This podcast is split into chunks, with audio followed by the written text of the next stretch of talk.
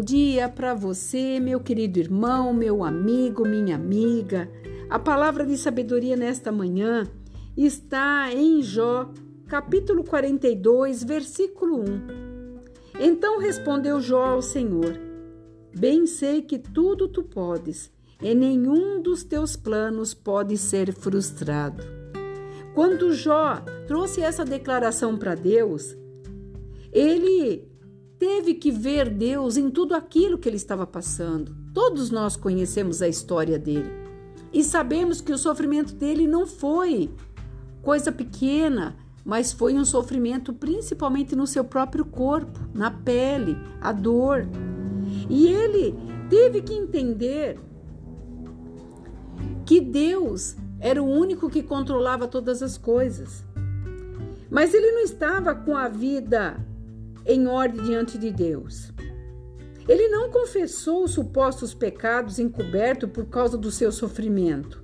No entanto, ele confessou sim a sua falta de fé em Deus e a amargura que ele sentia durante o sofrimento. E nós trazendo isso para nós, quantas vezes nós estamos amargurados por fatos, por coisas que nós não conseguimos, daí nós vamos sucatear sabe, a palavra de Deus, justificar, tentar remanejar, tentar fazer da nossa força, na força do nosso braço, esse braço que não consegue fazer muitas vezes nem determinadas coisas perecíveis, coisas pequenas. Mas daí nós queremos entender as grandes de Deus.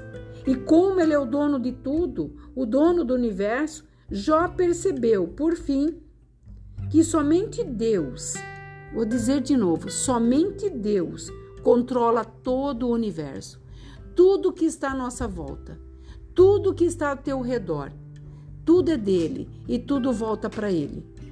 E tudo está debaixo do seu controle. Por isso que os planos de Deus não vão ser frustrados. Nós nos frustramos porque nós queremos arrumar justificativa para tudo aquilo que nós passamos coisas que nós idealizamos e não conseguimos e começamos a buscar culpados. E quando nós fazemos essa busca incessante, colocamos culpa em pessoas.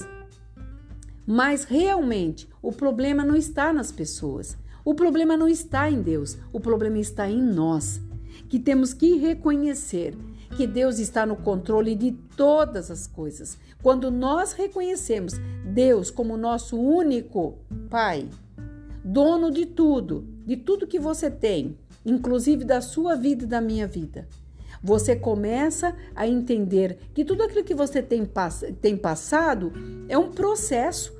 E esse processo tem dia, data e hora para terminar.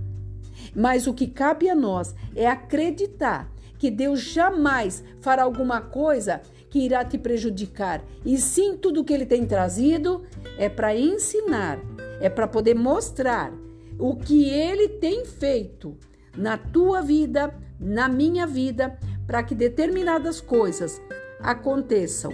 Então creia, Deus é por você, Deus é por mim. Por isso que nenhum dos planos dele vai ser frustrado, nem na minha vida, nem na tua vida. Reflita e acredite, Ele é por nós. Aqui é a pastora Marina da Igreja Apostólica Remanescente de Cristo. Que o Senhor venha trazer para você essa reflexão e que você possa entender que tudo que está acontecendo é para que você possa se aprimorar, é um processo na tua vida, na minha vida, para que possamos ter dias melhores. Que você fique na paz. Shalom.